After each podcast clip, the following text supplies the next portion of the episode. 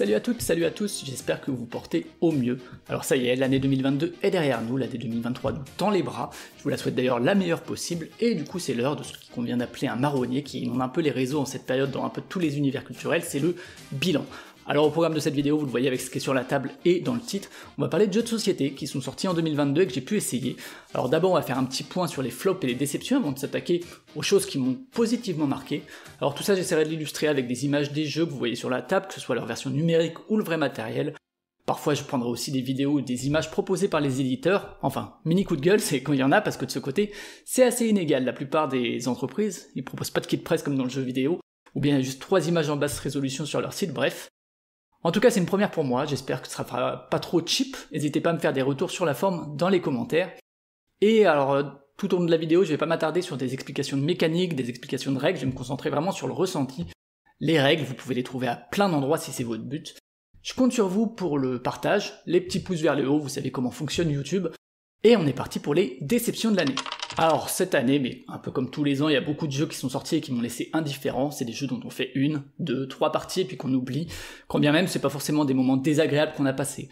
Presque un peu la pire des situations, c'est des choses qui sont passées comme ça, sans marquer, dont on n'a pas grand chose à dire, mais il y a aussi quand même ce que j'ai appelé des flops. Parfois ce sera des propositions que j'ai trouvées ratées sur certains points, ça peut aussi être juste des jeux qui m'ont déçu. C'est pas forcément des jeux nuls ou mauvais, euh, parfois ils sont d'ailleurs mieux que ceux qui m'ont laissé indifférent, mais ils m'ont laissé, vous savez, ce petit goût amer en bouche. Donc je vous propose qu'on fasse le tour des déceptions, et de votre côté, n'hésitez pas euh, dans les commentaires à parler des jeux que je, viens, que je vais citer, euh, et puis à exprimer euh, votre désaccord éventuellement, ou à citer ceux qui, vous, vous ont déçu. On va me dire, oui, oh, vous, êtes, vous êtes un con, vous allez jeter ça. Oui, je le jette, parce que ça, c'est honteux, ça. C'est pas de la charcuterie, ça, c'est de la merde. Et autant commencer par une de ces déceptions dont j'ai pourtant gardé la boîte et que j'espère poursuivre. Il s'agit de Complice, qui portait la promesse d'un jeu coopératif d'ambiance à deux, euh, avec cette communication un peu parasitée par les lunettes de couleur, euh, qui met en avant comment parfois on peine à faire passer ou à recevoir une consigne qui pourtant paraissait assez simple. C'est une chouette idée, il y a des niveaux variés, avec des petits trucs ici et là pour varier l'expérience, mais malheureusement, tout ça, c'est un peu gâché par une édition qui a, pour moi, énormément retiré au plaisir de jeu. Alors, les lunettes colorées, qui est quand même un élément crucial du jeu, ça avait tendance, peut-être, peut-être à cause de l'été, je sais pas, euh, à s'embuer un petit peu, à mal s'ajuster. Et du coup, ça rajoutait en fait une difficulté externe à un jeu qui peut déjà euh, pas mal frustrer par ses contraintes. Alors, ajouter à ça le fait qu'il faille faire attention à un timer et que du coup, on voit flou et que du coup, bah, ça fait perdre du temps, le temps qui est précieux puisque les missions sont en temps limité. Et tout ça, bah, ça a suffi à m'agacer euh, en me disant, bah, c'est un peu dommage quand même que tout ça soit un peu caché par une édition qui est pas au niveau. Alors il y a bien une appli qui est euh, plutôt du côté sonore, donc on n'aurait pas besoin de regarder un timer. Euh, ça libère le regard pour, pour justement le réserver au plateau, mais la composition sonore est trop peu explicite sur le temps qui passe. Il y a trop trop peu de signaux sonores qui indiquent où on en est, ce qui fait que finalement on est bien forcé de, de finir par utiliser la vue pour estimer cette durée. Complice, c'était du coup une très très bonne idée, mais une édition un peu ratée.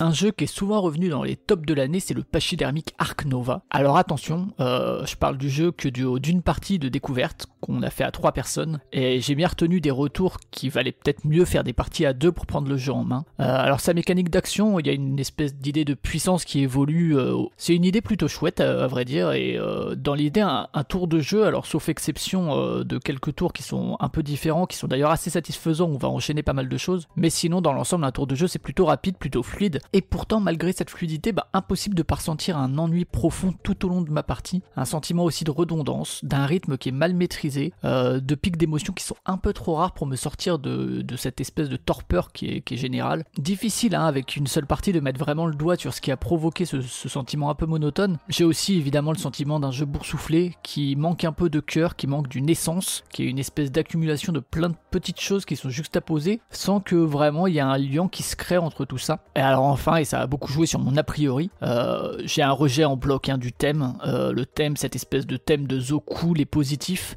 euh, quand bien même, hein, comme euh, à peu près tous les jeux vidéo qui essayent de justifier cette approche, il y a un accent qui est mis sur la conservation, euh, qui est d'ailleurs un élément déterminant pour mener la victoire, mais pour moi tout ça c'est un peu du, bullshit marketing pour justifier en fait l'emprisonnement d'êtres vivants pour le plaisir de l'être humain, qui est un thème que moi je rejette effectivement un peu en bloc. Si je risque pas de changer d'avis sur ce point-là, je reste quand même curieux hein, d'y rejouer pour voir si mon opinion évolue ou si au moins j'arrive vraiment à mettre le doigt sur ce qui provoquait ce sentiment d'ennui. Un petit duo maintenant avec deux jeux édités par Blam, dont j'adore Celestia et dont j'ai aimé un autre jeu dont je parlerai plus tard. Mais alors Locomomo et Farm Club, c'est non, hein, désolé. Euh, le premier, j'y ai joué qu'en numérique sur Board Game Arena, et je pense que cette version est pourtant plus à mon goût, parce que ça indique en fait les conséquences des déplacements des tuiles, ça rend le tour un peu plus dynamique, ça permet d'accéder immédiatement en fait à ce que moi je juge comme le choix qui compte dans le jeu. Mais alors là aussi, hein, quel ennui, quelle banalité. Que ce soit la direction artistique dont je suis vraiment pas client, euh, que ce soit la manière de marquer des points, il y a tout qui sent un peu le réchauffé et qui manque de saveur. Alors du côté de Farm Club, là aussi j'ai joué que sur Board Game Arena, je suis un peu moins sévère sur la mécanique et la dynamique du jeu, qui est un peu plus à mon goût en termes de rythme aussi, même si bon là encore hein, rien de bien nouveau côté euh, émotion ressentie. Mais alors là c'est plus un coup de gueule du côté du propos du jeu, parce que euh, Farm Club se permet d'utiliser la ferme des animaux d'Orwell, qui est quand même une œuvre au discours assez puissant, assez affirmé, et pour le transformer en un truc tout lisse, euh, avec des mécaniques effectivement sans relief, et qui retire en fait toute la sève du livre dont il s'inspire, euh, alors que quitte à s'inspirer de la ferme des animaux, autant l'utiliser pour en faire une adaptation qui sorte un peu de l'ordinaire. Donc euh, si vous voulez faire des jeux aussi plats, autant utiliser un, thème aussi vide de sens que, que finalement les émotions qui entourent la table. Le Scorpion Masqué, c'est un de mes éditeurs préférés. Stay Cool, Maudite Momie, Gagne ou surtout Decrypto, ça fait partie de mes jeux de chevet. Alors c'est rare, mais quand un jeu sort de chez eux, je suis à peu près sûr de l'acheter, et c'est en fait à peu près le seul éditeur pour lequel j'ai une réelle attente de nouvelles sorties. Alors forcément, face à une telle attitude, une proposition qui serait pas au top est forcément une déception. Un peu comme euh, quand vous avez cet élève irréprochable qui fournit une copie tout juste moyenne, là où euh, bah, le même travail ça aurait valu des encouragements à une autre personne. Alors chez le Scorpion Masqué, ben, c'est 0 à 100 qui a eu droit à ce peu mieux faire, les, moments qui sont passés autour de la table, ils n'ont pas été mauvais. Hein. On est bien dans un jeu bien meilleur pour moi que, les jeux que j'ai cités jusque-là. Euh, l'idée notamment d'estimer les réponses les plus proches d'une question, ça fonctionne Euh, les petits bonus, les petits malus qui sont indispensables à l'équilibre du jeu sont plutôt bien pensés. Et pourtant, le problème c'est que si je dois penser en fait à un jeu de questions qui remet un peu le trivial poursuite aux oubliettes, bah en fait j'en ai plein que je proposerais avant 0 à 100. alors même si les réponses créent parfois la surprise, je trouve que les questions pour ce genre de jeu manquent un poil de folie. que c'est rare que, que je m'attarde comme ça sur le contenu, mais je trouve que pour un jeu de ce genre-là, là, dans 0 à 100, le contenu est un peu chiche. Euh, et puis cette contrainte de 0 à 100 euh, dans les réponses, alors ça permet évidemment un cadre, mais c'est aussi une limite en termes de, créativité, de prise de risque. Donc 0 à 100, bah, c'est pas un mauvais jeu, c'est plus un jeu décevant de la part de cet éditeur qui m'a habitué à tellement, tellement plus renversant d'un éditeur génial à un auteur de génie, il n'y a qu'un pas, que je franchis à la faveur de la déception. Alors il y a Magic, Netrunner, King of Tokyo, il s'agit évidemment de Richard Garfield, Bon alors au crédit du Scorpion masqué, il est un peu plus habitué des productions qui m'ont un peu laissé sur le côté. J'ai trouvé King of New York assez poussif, Bunny Kingdom quelconque, mais cette année le bon Richard il s'est essayé au jeu à cocher avec Dungeons, Dice and Danger, et alors j'ai eu beau lui donner plusieurs chances, que ce soit en solo ou à plusieurs, j'ai trouvé ça mais d'une platitude. Alors il y a, y a et c'est plutôt louable dans ce genre de jeu, il y a une volonté de thématisation et d'interaction, assez légère mais quand même présente, avec une espèce de course aux objectifs, des actions à réaliser qui dépendent un peu de celles des autres, notamment euh, lorsqu'on affronte des monstres. Mais le souci c'est que ces actions elles ont aucune cohérence thématique, et du coup ça, met vraiment l'espèce de thématisation qui est à la base encore une fois une bonne idée, mais ça l'envoie au placard directement. Pourquoi, pourquoi dans ce jeu, quand il y a un monstre qui est vaincu, ça permet aux autres personnes autour de la table de lui infliger des dégâts alors même que parfois elles l'ont jamais rencontré. C'est vraiment juste une bête mécanique de catch-up qui a aucun sens thématique. Euh, la mécanique de choix des qui est un peu à la can't stop pour faire deux paires, c'est ultra lourd. Alors dans Can't Stop ça va, mais, mais honnêtement dans Dungeons Dice and Danger c'est pas possible, c'est super lourd, ça nuit complètement au rythme du jeu, ça rend l'ensemble beaucoup trop long pour les sensations qu'il a à offrir. Et alors en dépit de quelques outils pour apporter un peu de flexibilité, c'est assez facile quand même de se retrouver bloqué, notamment à cause de cette mécanique d'appareillage des dés. Euh, et finalement on est totalement euh, puni par euh, des dés capricieux, on n'arrive pas à progresser. Là où nos adversaires, ben ils continuent, pas forcément parce que avant ils ont fait des meilleurs choix en fait, mais parce que le temps passant, les choix qu'ils ont fait précédemment sont plus valorisés par les dés, sans que ce soit par ailleurs euh, vraiment une récompense pour une meilleure vision stratégique. Donc bon, ce que je retiens, c'est des visuels attrayants, c'est une certaine promesse d'exploration d'un univers, c'est euh, des plateaux variés, mais pour un résultat malheureusement poussif, punitif, peu cohérent. Euh, c'est un bon moyen en tout cas de se rappeler que les génies sont aussi capables de se rater dans les grandes largeurs j'aime beaucoup deux choses dans la création de manière générale. Alors d'un côté, c'est s'imposer des contraintes, comme par exemple lors de Game Jam, et de l'autre côté, c'est viser une forme de cohérence minimaliste entre une proposition matérielle et une proposition ludique. Love Letter, hein, ça reste un exemple essentiel de ma ludothèque de ce point de vue-là, et donc j'ai été ravi de voir arriver dans un monde où on voit beaucoup de surproductions indécentes comme Foundations of Rome, euh, j'étais ravi de voir arriver une gamme comme celle de Button Shy qui est proposée en français par Matago. Alors c'est un petit format de euh, format porte-carte, un petit peu porte-carte bleu, euh, c'est un prix ramassé, donc donc ça en fait des jeux très accessibles, euh, et le tout dans une volonté éditoriale de... qui est assez forte hein, quand même, de réussir à offrir à peu de frais une expérience de jeu qui tient en moins de 20 cartes. Alors j'étais curieux de cette initiative qui date maintenant d'il y a quelques années en langue anglaise, et alors j'ai pu en acquérir, en essayer quelques-uns. Alors pourquoi ça se situe dans les déceptions? C'est parce que malheureusement, la plupart des jeux de cette gamme se révèlent somme toute assez décevant, et en tout cas bien loin d'un love letter, ou pour prendre un peu plus récent, d'un Bestioles en guerre qui a pourtant à peu près le même nombre de cartes. Je pense notamment ici dans ceux qui m'ont déçu, alors j'y ai pas encore euh, joué à tous, mais je pense à Stew, qui a été traduit par à table, ou encore Rizière du Cambodge, qui euh, sortit un peu de l'idée de, des conditions de scoring au dos de chaque carte, bah, c'est un jeu qui se révèle assez vite ennuyeux. Alors je reste quand même curieux des sorties proposées, euh, notamment lorsque certains auteurs ou certaines autrices s'y investissent, mais dans l'ensemble je reste assez déçu que l'audace éditoriale, ça se traduise par des banalités ludiques. J'avais d'assez bons souvenirs de Tokaido, ce jeu assez chill au game design plutôt généreux, dans lequel il fallait gérer son rythme pour essayer de récupérer le maximum de souvenirs de son voyage. Bon, j'y ai rejoué récemment sur appli, et finalement j'ai revu un peu mon plaisir et mes souvenirs à la baisse. Il y a, et il y a quelques mois est sorti Tokaido Duo, dont j'ai parlé un peu plus longuement chez Proxy Jeux dans un format à jouer à quoi, avec toujours bah, le même travail visuel de Nayad, et qui garde cette espèce de bienveillance et de euh, réduire au maximum la frustration du joueur ou de la joueuse. Sauf qu'ici ça va se faire au prix de la satisfaction et on va perdre l'impression de contrôler quoi que ce soit. Euh, la fenêtre de choix elle est vraiment réduite au maximum, les actions qu'on va réaliser elles sont pas vraiment passionnantes, et alors sauf à jouer vraiment n'importe comment il est à peu près impossible de faire en fait un mauvais coup. Du coup chaque partie finalement est un peu la, la meilleure possible ou presque, et le sentiment de progression est absolument inexistant. Si on gagne, on ressent pas la satisfaction d'avoir fait des choix qui mènent à la victoire, et si on perd, on sait qu'on a aussi joué au mieux et qu'en fait, c'est pas parce qu'on a mal joué, c'est pas parce qu'on a une marge de progression, c'est juste que le jeu s'est déroulé comme ça et que nos meilleurs choix étaient euh, moins intéressants que les meilleurs choix de l'adversaire. Résultat, malgré des parties répétées, parce que ça reste un jeu très très accessible, j'en ai fait le tour en fait en une seule partie, hein, les suivantes on fait que confirmer ce sentiment, et en fait, c'est plus devenu un passe-temps à faire en regardant une vidéo, euh, ce qui est un peu triste, qu'une activité vraiment sur laquelle on focalise un minimum son attention. Et euh, dans un marché aujourd'hui où il y a tellement de bons jeux à deux, difficile pour moi de lui prédire l'avenir qu'a pu avoir un Seven Wonders Duel pour rester un peu avec Antoine Bozin.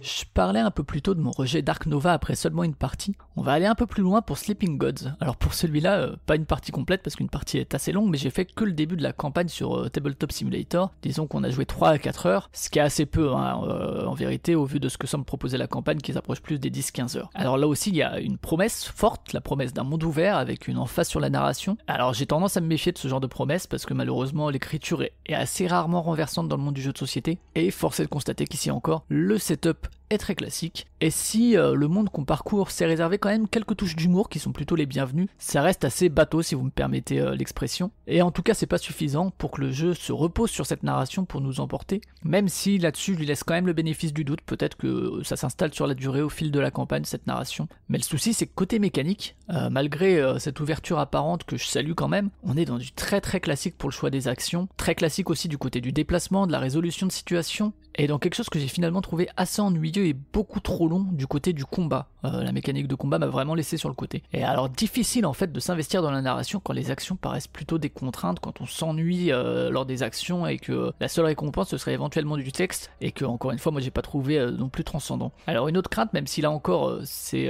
qu'une expérience un peu plus poussée qui permettrait de le confirmer ou non, c'est que j'ai un peu peur que l'ouverture promise soit un peu mal gérée en termes de progression, avec peut-être des zones compliquées à aborder sans cette farcisse qu'on va appeler dans, le jeu vidéo du, farm où on va essayer d'avoir un maximum d'expérience euh, pour faire monter nos personnages de niveau pour être finalement mieux préparés à des situations qui, elles, en fait, euh, ne seraient pas aussi ouvertes que le monde euh, au niveau de leur résolution. Alors encore une fois, celui-là, je suis prêt à lui laisser le bénéfice du doute sur la durée, mais j'avoue que les quelques heures que je lui ai offertes m'ont pas vraiment donné envie de pousser l'aventure plus loin.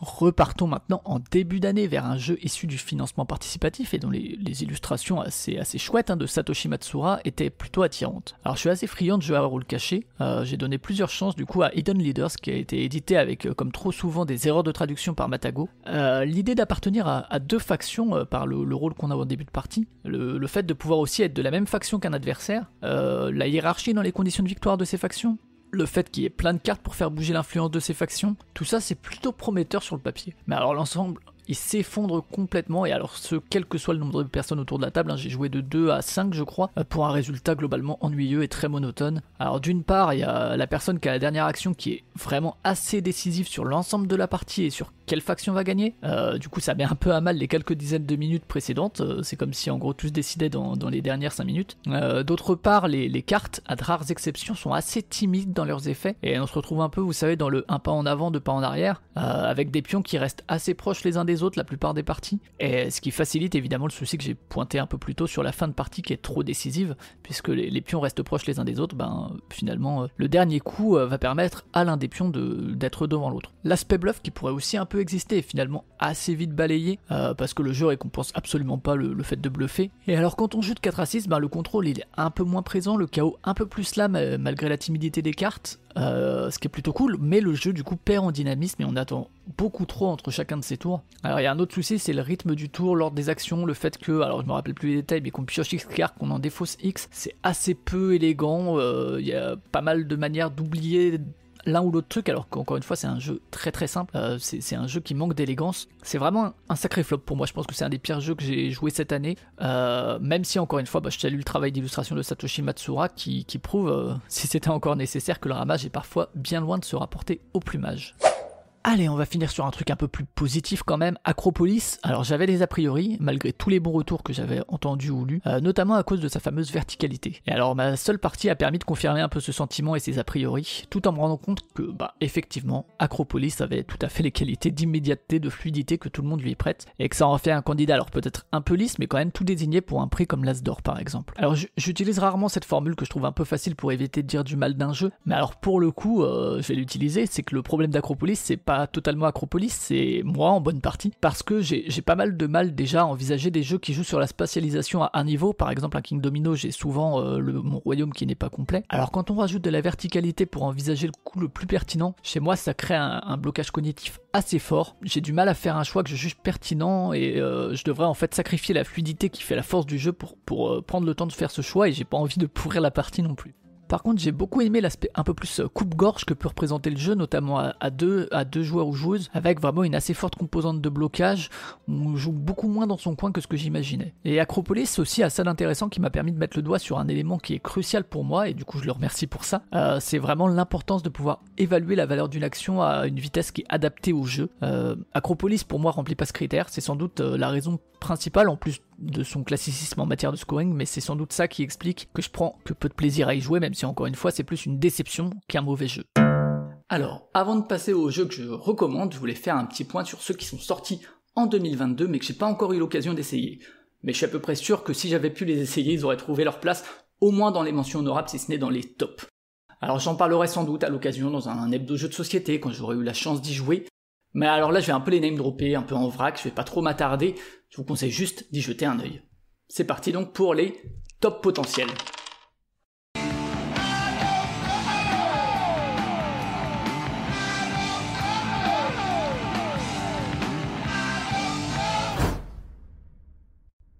Côté jeu en anglais, il y a bien sûr Cat in the Box, ce jeu de plis sans couleur sur les cartes et qui a fait pas mal de bruit. Il y a aussi Ready Set Bet, un jeu de paris en temps réel de John Declare qui là aussi me paraît assez prometteur. Alors on va rester avec John Declare avec Dead Reckoning, un jeu assez ambitieux qui est passé par le financement participatif qui me paraît un poil too much et avec quelques banalités, notamment son système de majorité, mais qui me fait malgré tout envie, notamment par ses personnages qui évoluent et puis son système de combat où on va lâcher des cubes dans une tour et où euh, les effets de ce combat euh, vont dépendre un peu de leur zone d'arrivée. Si on part vers les jeux enfants qui sont, je trouve, plus souvent ces dernières années support d'expérimentation et de propositions assez novatrices, il y a Flashback chez le Scorpion Masqué dans l'univers de Zombie Kids et Zombie Teens, et qui est inspiré, je crois, à la fois par le merveilleux Obradine et il me semble aussi par 3 euh, secondes de Marc-Antoine Mathieu, une autre œuvre qui est très recommandable du côté de la bande dessinée, et alors un autre jeu enfant qui semble offrir une assez forte mise en scène, c'est Dodo, avec son œuf qui descend du nid en haut d'une montagne, euh, et qui s'agit de sauver en évitant sa chute. Ça avait l'air assez cool. Enfin, Gliss Banquise, le premier jeu d'Oussama Kelifati, et dont j'ai entendu ou lu de très bonnes choses avec son principe de pousser des plaques de glace pour que les manchots puissent sauter de bloc en bloc pour rejoindre la banquise. Alors j'ai parlé de Cat in the Box que je possède, et ben on va continuer avec d'autres jeux que j'ai acquis mais que j'ai pas encore pris le temps de sortir faute de temps ou de personnes avec qui jouer. Alors il y a d'abord Bullet, ou plutôt euh, Bullet Cœur, le Pionfesseur, un camarade de Proxy Jeux, euh, dont vous devriez d'ailleurs aller voir les vidéos, il avait dit pas mal de bien de, de Bullet, avec euh, notamment, il me semble, des, des sensations de shoot them up euh, dans un univers à l'identité assez forte. Alors a priori, je joue assez bien en solo, donc j'espère pouvoir faire un retour dessus dès que possible, dès que j'aurai lu les règles.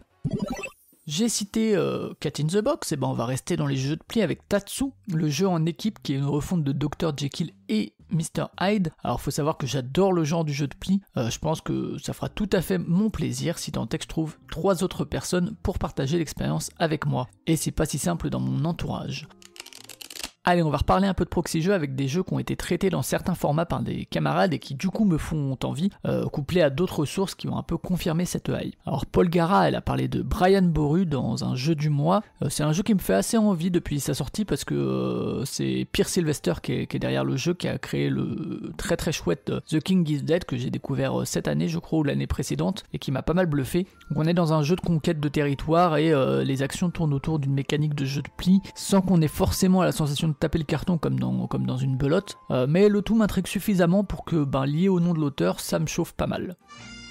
Paul Gara, toujours dans le format jeu du mois, a récemment parlé de Trax chez Kif, qui sort décidément des chouettes choses après l'hypogramme en 2021, qui est pour moi une de mes découvertes de 2022. Alors pour le coup, Trax, j'ai pu essayer une mission chez Cyrus, un autre camarade de Proxy Jeux, et j'ai trouvé ça assez réussi, euh, même si c'est un peu juste une seule partie pour l'inclure dans mes jeux de l'année, parce qu'il mérite que je m'y attarde un peu plus longuement euh, quand j'en aurai l'opportunité. C'est vraiment un super concept, l'application elle est super bien faite, on peut regretter l'aspect un peu trop forceur dans les noms de rue avec les, références au cinéma. Et peut-être, alors, mais là je vais plus me baser sur les ressentis d'autrui, il y, a, une espèce de difficulté d'estimation parfois de distance ou de durée apparemment. Euh, il y a aussi quelques doublages qui sont peut-être un peu too much, mais euh, dans l'ensemble, la prise de son qui choisit un peu de s'éloigner du réel, euh, c'est plutôt cool parce que ça, s'éloigne du réel, mais c'est pour privilégier un peu l'expérience de jeu, donc c'est pour moi un bon choix, donc plutôt cool de ce point de vue-là. Euh, c'est chez Cyrus que j'ai pu essayer Trax, mais j'ai pas eu le temps d'y essayer Hit, dont il a parlé dans les jeux du mois de décembre 2022. Hit, c'est ce jeu de course des auteurs de Flamme Rouge, qui est euh, la grosse sortie de Days of Wonder de l'année, avec des illustrations absolument splendides de Vincent Dutray. Alors j'ai pu voir quelques parties en vidéo, le système général me paraît assez solide, euh, le rythme des parties me paraît assez dynamique, et comme Cyrus, je suis de manière générale assez friand des jeux de course, donc il y a assez peu de chances que ça me plaise pas. Alors Cyrus le sait, mais dès que l'occasion se présentera, rendez-vous est pris pour qu'il me fasse essayer ça. Je parlais de Richard Garfield avec la déception de Dungeons, Dice and Danger. Alors je reste cependant curieux de ses sorties et en fan de Magic, j'avoue que Mindbug me fait un peu de l'œil, avec là aussi des retours assez positifs de personnes dont j'ai confiance en la vie sur ce genre de jeu. Il est accompagné par trois autres personnes dont je ne connais rien euh, sur ce titre, mais ma foi s'ils ont réussi à le canaliser un peu, c'est peut-être pas un mal. Et alors je suis aussi assez curieux, j'ai entendu parler de ça récemment de Soulforge Fusion, qu'il a sorti cette fois avec Justin Gary, qui a quand même travaillé sur Ascension ou Shards of Infinity. Alors on est encore dans du jeu de cartes qui semble un peu dans la suite de Keyforge, avec des decks qui sont générés de manière aléatoire, mais des cartes qui évoluent, qui gagnent des niveaux, ce genre de truc. J'en sais pas beaucoup plus, c'est un projet passé par Kickstarter, et je sais pas du tout si une version française est prévue, mais à l'occasion, pourquoi pas. Les jeux on se tire dans les pattes, qui durent pas trop longtemps, mais qui favorisent une interaction forte, moi j'aime plutôt ça. Alors chez Igari, c'est euh, World Championship Russian Roulette qui semble avoir séduit son monde cette année, qui est euh, le premier jeu de son auteur Anthony Burch. Euh, je crois que le stock est assez vite parti, et euh, ça m'intéressait pas suffisamment pour que je me jette dessus, même s'il y, a, ces visuels splendides de Weberson Santiago qui était là, euh, qui est un illustrateur dont je suis assez admiratif. Euh, de cette liste, c'est peut-être celui dont je suis le moins sûr qui me transporte, mais dans le doute, je le mets aussi et j'espère l'essayer en 2023. J'évoquais la difficulté de sortir certains jeux, ben dans ce paquet viennent deux autres jeux bien différents. D'abord Confluence Sidérale, un jeu qui a l'air assez fou, avec de la négociation, avec un espace de table ou de sol qui paraît conséquent, j'ai l'impression qu'on se trouve un peu dans un jeu qui est dans l'affiliation d'un diplomatie ou d'un rencontre cosmique, avec beaucoup beaucoup de parlots autour de la table, des décisions parfois pas forcément très rationnelles, euh, des éléments qui peut-être sont superflus, mais dans l'ensemble une expérience euh, qui est forte, une expérience ludique puissante, qui crée des souvenirs. C'est pas forcément un jeu qui se destine à tout le monde, mais euh, les retours que j'ai eu des personnes qui ont pu l'essayer étaient plutôt enthousiastes. Et en général, si les personnes n'avaient pas apprécié, elles disaient au moins que c'était un jeu à essayer pour se faire son avis. Donc j'espère moi me le faire un jour ou l'autre. Ensuite, Two Rooms and a Boom, qui nécessite un très grand groupe que j'ai pas du tout réuni en 2022 à part euh, lors du Weekend Proxy Jeu. Euh, c'est d'ailleurs le Weekend Proxy Jeu un des grands moments ludiques de mon année. Alors le jeu est enfin sorti en français fin octobre chez Yellow, euh, dans leur assez chouette gamme mini, mais je crois qu'il est assez vite tombé en rupture, en tout cas je l'avais pas pris. Mais normalement ça devrait revenir courant 2023 en édition bleue je crois, là où la première ça devait être l'édition rouge. J'ai aucune idée de ce que ça change, j'ai aucune idée de si j'aurai la possibilité d'y jouer dans les mois à venir, euh, parce que les, moments en grand groupe sont assez rares pour moi, mais apparemment euh, toute personne qui a joué considère ça comme un moment ludique marquant, donc j'espère bien y toucher au moins une fois. Pour finir, deux jeux qui appartiennent un peu au même genre qui doivent être intéressants à comparer, ce sont La et Mind MGMT, Mind Management. Euh, dans les deux cas, on est un peu dans du jeu asymétrique et en équipe, qui sont un peu des héritiers de jeux du genre de Scotland Yard par exemple. Et c'est personnellement un genre que j'aime plutôt. J'ai toujours dans ma collection Lettres de Whitechapel par exemple même si ces parties peuvent être un peu longues. Alors les deux jeux qui m'intéressent là ils ont l'air d'avoir chacun euh, leur identité propre, tant en termes d'univers que dans des spécificités mécaniques. Je suis pas sûr qu'ils fassent doublon, même si, euh, même si je trouve assez difficile de posséder euh, beaucoup de jeux de ce genre-là, à moins d'être vraiment un gros fan du genre. Alors je crois qu'ils sont sortis qu'à quelques semaines de différence, alors que franchement c'est pas forcément le genre où il y a le plus de sorties dans l'année. Peut-être que ça a provoqué une sorte de, de cannibalisation de l'un par l'autre, je sais pas. J'ai l'impression que Mind Management a plus fait parler de lui, notamment du fait de son thème, qui est tiré de la BD du même nom de Matt Kint, et dont on retrouve les visuels dans le jeu. Moi, pour ma part, la, BD, je l'ai trouvée plutôt sympa, même si pas forcément mémorable, mais en tout cas, elle possède un, fort cachet visuel, c'est clair. Euh, je sais pas si j'aurai l'occasion d'essayer les deux. À choisir, je pense que je me dirigerai plutôt vers Mind Management, mais si l'occasion se présente, je dirais pas non et je suis à peu près sûr de passer un bon moment. Ça fait un sacré paquet, hein. Et vous allez voir qu'il y a déjà beaucoup de jeux que je trouve très recommandables dans les sorties de 2022. Alors même si dans ceux que je viens de citer, certains vont peut-être me décevoir, je trouve que ça révèle quand même une année ludique assez solide, avec pas mal de propositions assez variées, ce qui me font souvent, j'ai l'impression, plus envie que les années précédentes, alors même si c'est peut-être juste que j'ai plus suivi l'actualité. Maintenant que j'ai parlé des jeux euh, que je pensais prometteurs, si on parlait de ceux qui ont tenu leurs promesses, on va parler des jeux que je trouve bons, que je vous conseille d'essayer, disons ce que j'ai appelé les mentions honorables, auquel il manque peut-être un petit quelque chose en plus, ou des fois juste plus de parties, ou des parties dans des meilleures conditions pour atteindre le top. Et alors pour cette partie, comme pour la suivante, je vais parler des jeux par ordre alphabétique, que par ordre de préférence. C'est donc parti pour les mentions honorables.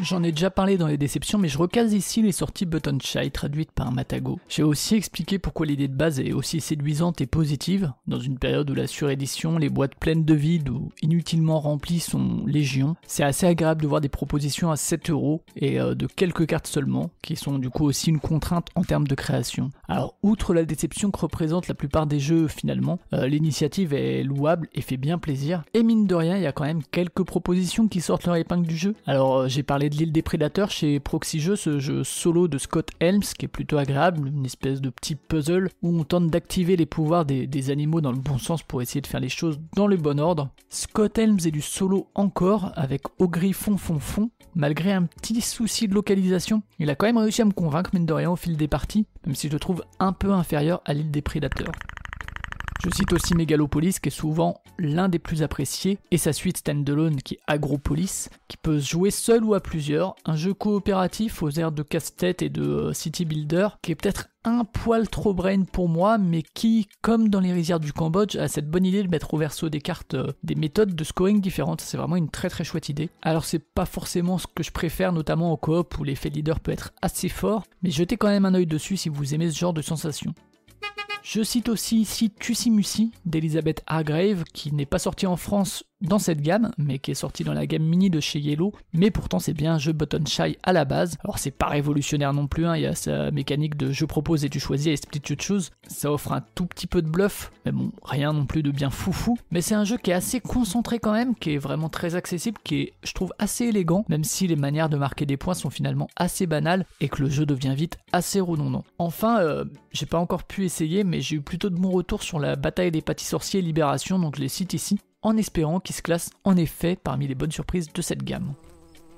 Je suis pas du tout, du tout le plus grand défenseur de Carcassonne qui soit. Alors j'accepte d'y jouer quand on me le propose, je reconnais sans aucune difficulté sa place dans l'histoire ludique, mais je le possède pas et j'ai toujours du mal à le considérer comme un vrai jeu d'entrée dans le loisir à cause notamment de la règle des champs que je trouve vraiment difficile à évaluer en termes de score et je trouve que ça, crame un peu trop les neurones pour être un jeu vraiment vraiment accessible. Alors quand la version coop a été annoncée et que les retours étaient plutôt positifs, bah je me suis pas forcément beaucoup intéressé, je me disais que ça plairait sans doute aux personnes qui étaient amatrices du jeu de base mais que c'était peut-être pas pour moi. Et alors par hasard un soir, j'ai eu la chance d'être initié sur un mode tabletop simulator par Cyrus de Proxy Jeux et alors grande surprise, j'ai trouvé ça très très sympa. Alors ni une ni deux, je me suis pris la boîte et depuis j'ai fait plusieurs parties de niveau 1, 2 et 3. Alors j'aime pas mal le fait que le jeu puisse à la fois servir d'extension à Carcassonne tout en étant un stand-alone et même si c'est pas une révolution et si ça provoque pas des émotions bouleversantes, pour l'instant il tient vraiment bien la route et j'y reviens avec grand plaisir. Et euh, alors pour une raison que j'ignore encore un petit peu,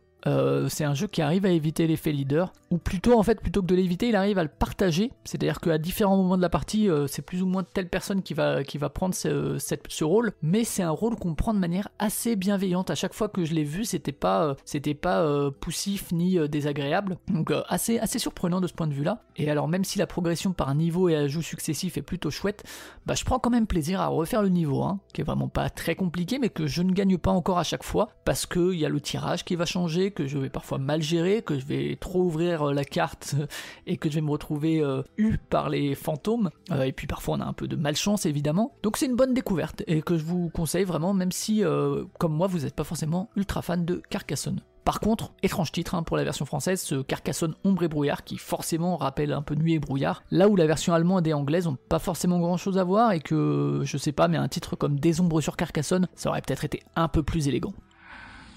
Les charlatans de Belcastel, c'est un de mes jeux préférés des dernières années, et quel plaisir de retrouver un peu de son feeling dans ce Cubitos de John Dickler, dont j'ai, auteur dont j'ai déjà parlé un peu plus tôt. Alors le, plaisir et le suspense de la révélation des jetons de charlatans, euh, ici il est déporté dans le lancer des dés, mais c'est un plaisir qui reste intact. Euh, la montée en puissance, on la retrouve également. Euh, on retrouve aussi le sentiment chéri de stop ou encore, un sentiment que moi j'adore au moment de relancer ou non céder. On retrouve aussi la multiplicité des pouvoirs qu'on peut un peu assembler comme on veut pour créer des nouvelles synergies, des nouveaux combos, des nouvelles associations, même si évidemment le jeu en recommande certaines à privilégier. Alors la grosse différence, elle se situe dans la structure de la partie puisque là où les charlatans ça avait un nombre fixe de tours, Cubitos fait le choix de la course avec un parcours optimal qu'on peut suivre sur, sur le circuit mais on peut aussi s'en éloigner un peu en allant chercher des petits bonus à gauche, à droite pour essayer d'améliorer ses lancers suivants. Et alors pour aller avec la diversité des pouvoirs des cartes, on y ajoute aussi celle des circuits puisqu'il y a 4 circuits dans la boîte avec euh, à chaque fois des petites spécificités qui vont euh, forcer à adapter un peu sa manière de jouer. Alors on est vraiment dans des, dans des genres de jeux qui me sont chers et une filiation avec un jeu qui m'est cher. Du coup le plaisir que j'ai pris à Cubito c'était pas forcément une surprise mais plutôt une confirmation pour le coup de mes a priori et parfois c'est très bien aussi. Celui qui par contre était une surprise, c'est le petit jeu de cartes Disney Villains The Card Game. Alors j'ai l'impression qu'il est un peu sorti dans l'indifférence générale, force est de constater que les efforts pour installer le jeu c'est pas forcément ça. Euh, en fait c'est une refonte de Holdor Mao Mao, euh, avec quelques modifications, notamment euh, le fait que cette fois il n'y ait pas une pioche commune centrale mais que chacun et chacune ait sa propre pioche. Et alors surtout, Ravensburger a troqué un, thème qui était plutôt très chouette, je trouve, et très cohérent. C'était des oignons qui pleurent, parce que c'est un jeu où en fait on chouine souvent. Euh, et du coup, le, thème qui a été choisi là pour la réédition, c'est celui des méchants de l'univers Disney. Alors sans doute que l'idée derrière, c'est de se dire que euh, ce choix d'édition va ouvrir les portes euh, du grand public. J'ai pas l'impression que ça a été le cas. mais alors, en plus, il y a cette espèce de sous-titre claqué It's Good to Be Bad qui est relativement lambda. Et puis en fait, c'est une boîte internationale et euh, dans plusieurs langues, ce que je peux comprendre aussi en termes d'édition, mais qui, en fait, quand on est devant, euh, entre Disneyville et The Card Game, euh, le sous-titre, on a l'impression que ça va être un jeu anglais. donc pour le très grand public que le jeu vise pourtant, c'est peut-être totalement repoussoir. Et c'est dommage parce qu'on est clairement dans une proposition qui va faire partie des petits jeux de cartes comme un Oula ou un Skijo, qui a ce potentiel de plaire à plein de monde. Mais la différence avec les deux jeux que je viens de citer, c'est que euh, moi, Disney Villains, le trouve vraiment vraiment chouette et malin, là où les deux autres, c'est pas que je les déteste ou quoi, mais il me laisse un peu indifférent, il me laisse un peu sur le côté. Euh, celui-là, vraiment, je trouve qu'il est, cool. Il s'inspire du 8 américain, euh, et donc en fait, c'est des mécaniques que à peu près tout le monde connaît euh, à partir du moment où cette personne a joué au Uno. Mais il y a derrière tout ça cet auteur qui sait parfois être génial, c'est Léo Colovini, qui est pas un, un jeune auteur. Vous connaissez peut-être Cartagena ou Carolus Magnus qui font partie de ces jeux les plus connus. Et il arrive à installer plusieurs twists dans cette simple idée de placer sur une carte une autre carte qui va être de même valeur ou de même couleur, donc c'est l'idée du 8 américain, en abandonnant en fait le tas commun sur lequel on va mettre euh, les cartes pour des tas individuels, avec en plus ce truc de jouer chez les voisins ou voisines en priorité, on va leur donner des points parce qu'à la fin de la partie, c'est les cartes qui sont dans notre pile qui vont être les points. Donc euh, parfois, on va être obligé de donner des points à nos voisins et voisines. Il y a encore cette possibilité de s'ouvrir des, choix en supprimant certaines cartes de son décompte de points. Ah, puisqu'on peut mettre des cartes, euh, je vais pas rentrer dans les détails, mais on peut mettre des cartes face face euh, euh, pour pouvoir poser ce qu'on veut dessus, mais à la fin de la partie, toutes les cartes qui on compte le nombre de cartes face cachée et toutes les cartes de cette valeur-là ne compteront pas dans le scoring final. Alors si toutes les parties se valent pas, parfois elles peuvent être très très injustes, elles peuvent aussi laisser place à du kingmaking assez facilement, mais c'est un jeu où l'interaction est assez forte, où il y a la composante mémoire qui est un peu amusante justement, et ça donne lieu effectivement à pas mal de chouineries, même quand quelqu'un nous donne des points parce qu'en fait cette personne elle nous donne certes 3 points mais elle casse complètement autre chose qu'on s'était prévu. Et alors je suis vraiment ravi d'être tombé dessus euh, par hasard un peu au, lors du visionnage d'une partie de Holdor Mao Mao sur la chaîne de Board Game Geek. Alors je regrette un peu la thématisation moins cohérente avec le sentiment de jeu et qui a priori a pas suffi à installer un jeu qui pourtant je trouve le mérite largement. Va rester dans les cartes avec une sortie du début d'année, la fin des artichauts. C'est un deck building avec des pouvoirs qu'on apprivoise assez facilement. Alors c'est pas forcément ces effets-là qui vont euh, lui donner une saveur particulière, mais c'est bien le moment où on va vérifier si on a gagné. C'est le moment où on va piocher une main, et si elle ne contient aucun artichaut, à la fin de notre tour, on pioche. S'il y a aucun artichaut, on a gagné. Alors pour ça, il y a, deux axes principaux. Hein. Il y a soit épurer euh, son deck environ tous les artichauts, ou bien noyer les artichauts sous plein de cartes en contrôlant sa pioche. Rien de bien folichon non plus, mais Emma Larkin, ça a quand même réussi un truc qui donne à la fin des artichauts sa place dans cette liste, c'est vraiment de mettre le focus sur un moment qui en général euh, il est vraiment quelconque dans le genre du deck building. C'est le moment où on va refaire sa main, où on va piocher. En général, c'est le moment où le joueur ou la joueuse suivant ou suivante va commencer à jouer parce qu'on s'en fout. Et là, c'est là qu'est tout le focus, qui est toute l'attention, parce que c'est là qu'on vérifie si la personne a gagné. Et il y a une espèce de suspense qui se crée à ce moment-là, euh, pour encore une fois un moment qui est en général complètement anecdotique dans les jeux de deck building. Donc euh, vraiment c'est ça qui moi me, me, fascine dans ce jeu et que je trouve assez, assez génial. Et avouons-le, les légumes, notamment les artichauts, ils sont complètement choupi, ce qui n'enlève rien. Direction maintenant 1683 et l'Autriche avec Fire and Stone. Alors non non, pas le jeu créé par Klaus Jürgen Wrede, mais le wargame de Robert Deleski chez Capstone Games. Alors j'ai fait qu'une seule partie complète et sur Tabletop Simulator, mais j'ai très envie d'y revenir. Alors peut-être cette fois en jouant les Autrichiens, puisque là j'ai joué les Ottomans. Alors je suis très très loin d'être un expert du genre, mais j'ai pas l'impression qu'il soit d'une originalité folle. Euh, c'est un jeu à deux uniquement, card driven, euh, même si la mécanique de combat avec une espèce de ligne de front et l'arrière-garde est plutôt maligne, je sais pas si elle est originale, mais en tout cas elle fonctionne pas mal. Je suis de manière générale assez client des jeux card driven, hein, euh, Twilight Struggle, je trouve ça génial. Euh, A Few Acres of Snow aussi. Euh, les 1812 ou ce genre de, jeu pareil. Et celui-là fait pas exception avec ce choix entre garder une carte pour jouer son événement à un moment où il sera pertinent et en même temps l'obligation de les utiliser pour des actions plus classiques. Je retiens surtout notamment la, dynamique du jeu avec cette impression pour la personne qui joue les Ottomans, qui était moi lors de, de la partie que j'ai faite. On a vraiment l'impression d'être au pied du mur de Vienne et que la pénétration de ces remparts, elle est compliquée, elle prend des tours, elle est vraiment assez laborieuse. Mais une fois qu'on l'a fait, il y a une espèce d'accélération qui se fait sentir et euh, qui, est, assez plaisante. Et il y a vraiment ce sentiment de difficile de pénétrer les remparts, mais euh, qu'après ça s'accélère. Alors il y aura évidemment d'autres parties qui seront nécessaires pour cerner l'équilibre du tout, et si justement on fait pas trop vite le tour du jeu. Mais en tout cas, la première impression est plutôt bonne, et si vous aimez le genre, je vous conseille de jeter un, un œil donc sur Fire and Stone, Siege of Vienna 1683. Ah, le docteur Rainer Knizia, il continue de sortir des jeux à tour de bras tous les ans dans plein de styles différents, chez plein d'éditeurs. Parfois c'est pour euh, faire des refontes de ses travaux précédents, euh, et parfois c'est des propositions inédite et originale. Alors original, Mille Fiori ne l'est pas forcément, avec euh, sa simplissime règle, je joue une carte, je pose un pion là où cette carte me le dit, et je gagne des points selon le lieu où je pose mon pion. Euh, pour le moment, les personnes avec qui j'ai eu le plaisir d'y jouer ont trouvé ça un peu quelconque, n'ont pas accroché plus que ça. Alors je peine à leur donner tort, notamment du côté de la manière de marquer des points qui est assez classique, mais euh, c'est un jeu qui me fait toujours ressentir cette petite montée d'adrénaline quand lors de certains tours, on va marquer plusieurs dizaines de points d'un seul coup parce que tout s'enchaîne bien et que les effets vont se déclencher en cascade. C'est vraiment très très satisfaisant comme moment et, c'est assez régulier dans le jeu quand même. Hein. Je parlais de Ark Nova plus tôt où ça arrivait pas assez souvent dans, dans, le jeu pour moi. Là, c'est quand même assez, assez fréquent. Alors, je pense pas qu'il va s'inscrire dans la durée comme ont su le faire euh, d'autres euh, jeux de Knizia, mais en tout cas, pour le moment, il reste dans ma ludothèque, même si j'ai un peu de mal à l'en sortir. Mais moi, j'y prends encore un plaisir suffisant pour que je vous le recommande. Quand Elysium est sorti en 2015, je me suis dit que j'allais vraiment surveiller la paire Matthew Dunstan et Brett G. Gilbert. Euh, bon, depuis, euh, ils ont prouvé qu'ils étaient capables du meilleur comme du pire, avec par exemple, du côté du pire, Fairy Tail, qui est vraiment pas terrible, même nul, disons-le. Euh, et l'année passée, 2022, ça fait pas exception avec du médiocre, comme My Shelfie, qui devrait arriver chez nous sous le nom de Cozy Casa, ou l'assez oubliable, je trouve, la guilde des expéditions marchandes.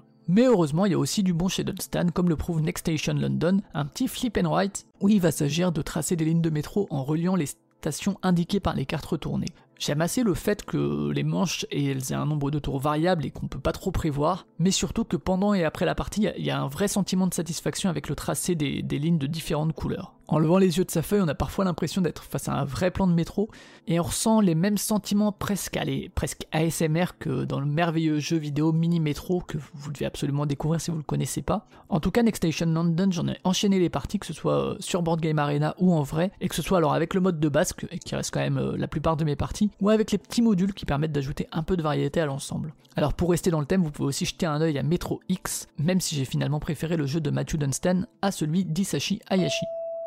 Petit jeu, petit prix et petite boîte, si Salt Paper remplit plein de critères pour être très recommandable au plus de monde possible. Mais pour ça, il aurait fallu qu'il soit bon également. Mais honnêtement, euh, malgré son côté très immédiat, bah en fait, il m'a fallu pas mal de parties avant de choisir que oui, je l'aimais vraiment et qu'il aurait sa place dans ces mentions honorables. Euh, la pâte Catala, euh, elle va se retrouver dans l'inspiration du jeu classique, donc le Anafuda, que pour l'occasion j'ai découvert aussi grâce au Pionfesseur, merci à lui parce que c'est un très bon jeu. La pâte Théo Rivière, elle, elle va se trouver plutôt dans les petits effets des cartes, les collections, et sans doute aussi, je pense, dans les quatre sirènes qui donnent la victoire immédiate. Alors mes doutes, ils se portent surtout sur la durée des parties qui sont un poil trop longues pour ce qu'elles offrent comme sensation, mais aussi sur l'aspect un poil conventionnel des effets des cartes que je trouve assez, assez classique. Mais alors la première des limites que j'ai citées, euh, c'est parties un peu longues, en fait elle, est nécessaire, la, durée des parties est nécessaire pour que justement la plupart des parties permettent un rattrapage et que finalement les défaites écrasantes soient exceptionnelles. C'est assez épatant de ce point de vue là, j'ai vraiment eu aucune partie ou, presque où il y a vraiment un score écrasant. À chaque fois il y a des dynamiques qui font qu'il euh, y a quelqu'un qui recolle au score et,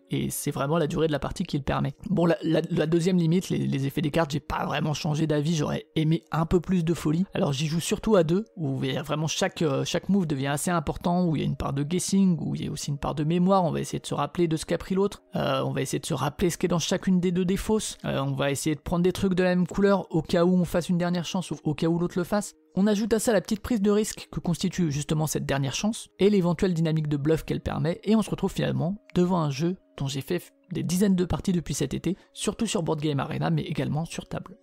On s'éloigne des petites boîtes et même des jeux en français pour une sortie encore non traduite et dont je sais pas si elle le sera un jour à vrai dire. C'est un jeu que j'ai pratiqué que sur Board Game Arena, que j'ai découvert grâce à une vidéo de John Gets Games et qui est édité chez Rio Grande. Il s'agit de Space Station Phoenix qui a été créé par Gabriel G. Cohn. Euh, pour le coup, c'est un auteur dont j'avais jamais entendu parler avant de jouer à Space Station Phoenix. Alors on est dans de l'Eurogame dans l'espace, on va construire sa station, on va y accueillir des aliens, des humains pour marquer des points. Euh, alors les, les, trucs cool de ce jeu là, c'est l'interaction assez forte, puisqu'on va pouvoir utiliser ses propres vaisseaux pour faire des actions, mais aussi ceux des autres, euh, en leur donnant un peu de nos ressources, mais en bloquant du coup ces vaisseaux. Il y a aussi euh, la piste de diplomatie qui fait que quoi qu'on fasse, ça bénéficie plus ou moins à quelqu'un qui va en tirer un bonus. Euh, il y a aussi tout plein de petits bouts de stations à construire qui sont différents, il y en a vraiment beaucoup, avec des effets, des orientations spécifiques, ce qui va donner forcément des synergies et des dynamiques un peu différentes à chaque fois. Il y a aussi trois conditions de fin de partie, ce qui promettait de pouvoir un peu s'orienter vers un axe et de se spécialiser. Alors après plusieurs parties, je trouve que c'est un jeu qui reste assez solide et assez recommandable si vous aimez ce genre de proposition. Mais il y a quelques réserves qui se sont confirmées sur d'autres points quand même. Euh, principalement, je trouve que euh, ces fameuses trois conditions de fin de partie, c'est un peu accessoire et que malgré cette promesse, bah, en fait, on a quand même tendance à faire quand, plus ou moins tout le temps les mêmes choses.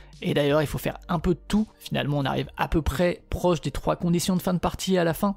C'est un petit peu dommage. Euh, j'aime bien moi dans, dans, ce genre de jeu pouvoir laisser de côté certains points du jeu pour me spécialiser mais je garde quand même cette interaction en mémoire, tout comme euh, quelque chose que j'aime beaucoup dans les jeux, c'est une espèce de progression en entonnoir, parce qu'au fil de la partie, on va devoir euh, se séparer, démanteler certains des vaisseaux, et donc se séparer de certaines des actions, euh, parce que on a besoin de métal qui est obtenu notamment en désossant certains des vaisseaux. le métal qui est une ressource essentielle pour progresser dans la construction de la station. Donc ça c'est quelque chose que j'aime plutôt, la progression de cette manière. C'est pas un indispensable, je, je pense qu'il va perdre en intérêt petit à petit au fil des parties, peut-être que 5-6 parties plus loin, il aurait même pas fini forcément dans cette liste, mais je garde quand même un très bon souvenir de découverte et encore une fois si vous aimez ce genre de jeu, essayez-le. J'ai râlé un peu sur les sorties de blâme dans la première partie de cette vidéo, mais heureusement, comme pour Matthew Dunstan, l'éditeur est lui aussi capable de sortir la même année des trucs que je trouve assez ratés et Splito, que je trouve bien plus chouette, et qui a fait partie des coups de cœur de la première moitié d'année. Reprenant l'idée euh, qui a déjà été vue, hein, c'est pas totalement nouveau, de partager une zone entre deux personnes et de scorer euh, grâce à la zone à la fois partagée à droite et celle partagée à gauche, euh, l'idée en elle-même en fait crée forcément du dialogue avec ses voisins, ses voisines, ça, ça, crée en fait de la simili-coopération qui est je trouve bien plus efficace efficace que dans la plupart des jeux qui se présentent comme des coopétitifs. Euh, il y a aussi un peu de draft qui permet de se passer les cartes. Euh, des fois, on va drafter et passer les cartes à son voisin en espérant que la personne à qui on les passe comprenne qu'on lui en a laissé une qu'il faut absolument jouer entre nous deux. Euh, les objectifs qui permettent de marquer les points, ils sont simples, ils sont assez clairs. le jeu, il est assez élégant dans son design également et dans ses mécaniques. Je lui reproche surtout un certain manque de lisibilité quand on joue à trop nombreux sur des grandes tables. Parfois, c'est un peu compliqué de voir où en sont les autres, alors même que ben, les objectifs demandent d'être attentifs quand même à ce qui se passe un peu partout. J'ai pas joué autant que je l'aurais voulu cette année. Euh, j'espère en faire un peu plus de parties en 2023, mais si vous êtes passé à côté, ben, n'hésitez pas à l'essayer. Un autre éditeur qui était dans mes déceptions de l'année, c'était le Scorpion Masqué. Bon, c'était pas au niveau de Locomo de Farm Club, et il était aussi avec Flashback dans les trucs dont je pense que ça me plairait, mais finalement il se retrouve avec Turing Machine aussi dans les bonnes surprises, et pourtant c'était pas gagné. Hein. En amont, moi je me disais vraiment que ce serait un objet ludique qui serait intéressant, euh, j'étais curieux, mais que ce serait sans doute pas trop pour moi, mais bon, Allez, tout le monde disait du bien, je me suis laissé entrer dans la hype, parce que euh, j'ai cette curiosité ludique qui fait que, euh, même si ça me plaît pas, pourquoi ne pas essayer?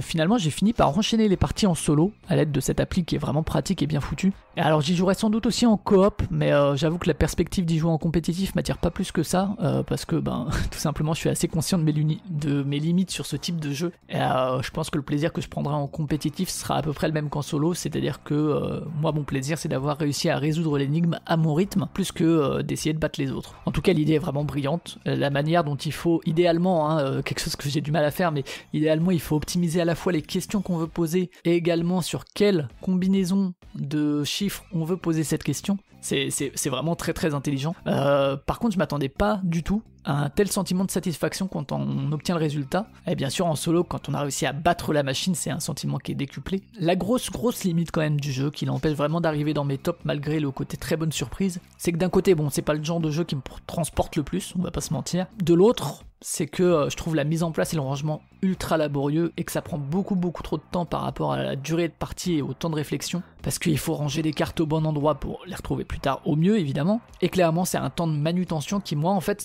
souvent j'aurais bien enchaîné les parties mais souvent ça m'a un peu bloqué ça m'a enlevé l'envie d'enchaîner les défis ou de le sortir euh, tel ou tel jour. Donc c'est quand même quelque chose qui m'a pas mal coupé du jeu c'est un peu dommage. Mais euh, mais bon en tout cas quand même quel plaisir quand on est surpris par quelque chose où on était juste curieux et ça se révèle finalement nous correspondre tout à fait. On termine cette partie des mentions honorables avec une découverte qui est permise par Cyrus qui, euh, lors des scènes, a pu récupérer Violet and the Grumpiness. Euh, J'imagine qu'il est passé relativement inaperçu et je lui souhaite vraiment une exposition plus large, avec pourquoi pas une version française, parce que ma seule partie m'a plus que convaincu. Peut-être qu'avec même plus de parties, il aurait pu finir dans mes tops, hein, euh, ça je sais pas. Alors on est sur un genre que j'adore pour le coup, hein, le, jeu de pli. Euh, je parlais de Turing Machine qui m'a surpris parce que c'est pas mon truc. Là, bon, voilà, c'est exactement mon kiff. et plus précisément, c'est le jeu de pli à deux. J'adore Claim, j'apprécie le renard des bois, et si on est encore plus précis, c'est le jeu de pli à deux asymétrique. Et pour le coup, Jekyll vs Hyde fait partie de mes grands coups de cœur des dernières années, euh, chef-d'œuvre. Alors ici, on a quand même un peu moins la sensation classique du genre que dans ceux que j'ai cités, hein. mais euh, la manière dont la mécanique de pli s'intègre à l'ensemble est plutôt élégante, ça fait pas non plus cheveux sur la soupe. Euh, je trouve le système de compensation de perte du pli assez maline, euh, le choix des cartes à mettre dans sa main plutôt chouette, et pour rien gâcher, c'était vraiment une surprise. Le jeu vient en fait avec une espèce d'histoire et un univers qui sont vraiment charmants. Euh, les choix visuels, j'avoue que quand j'avais regardé les images sur Board Game Geek, ça m'avait un peu laissé de marbre. mais en ayant tout devant les yeux, j'ai trouvé ça super adorable, euh, super cohérent avec le reste de la proposition. C'est vraiment un univers que je trouve assez vraiment chouette quoi. Donc si, si, vous êtes du genre, que vous êtes professionnel, que vous êtes du genre à localiser des jeux dans notre langue, jetez un œil dessus, il le mérite vraiment. C'est une très belle surprise pour finir cette partie avec un jeu ouais qui encore une fois avec peut-être plus de parties au compteur aurait peut-être pu finir dans la suivante. Allez, on va passer au haut du panier avec les jeux de société de cette année 2022 que je considère comme des incontournables dans leur genre, qu'il faut absolument essayer, sauf si bah, vous êtes totalement hermétique à ce type de jeu. Pour rappel, on va dérouler tout ça par ordre alphabétique, parce que ce serait vraiment difficile de hiérarchiser le plaisir entre des propositions qui sont aussi différentes. On est donc parti pour les tops de l'année 2022.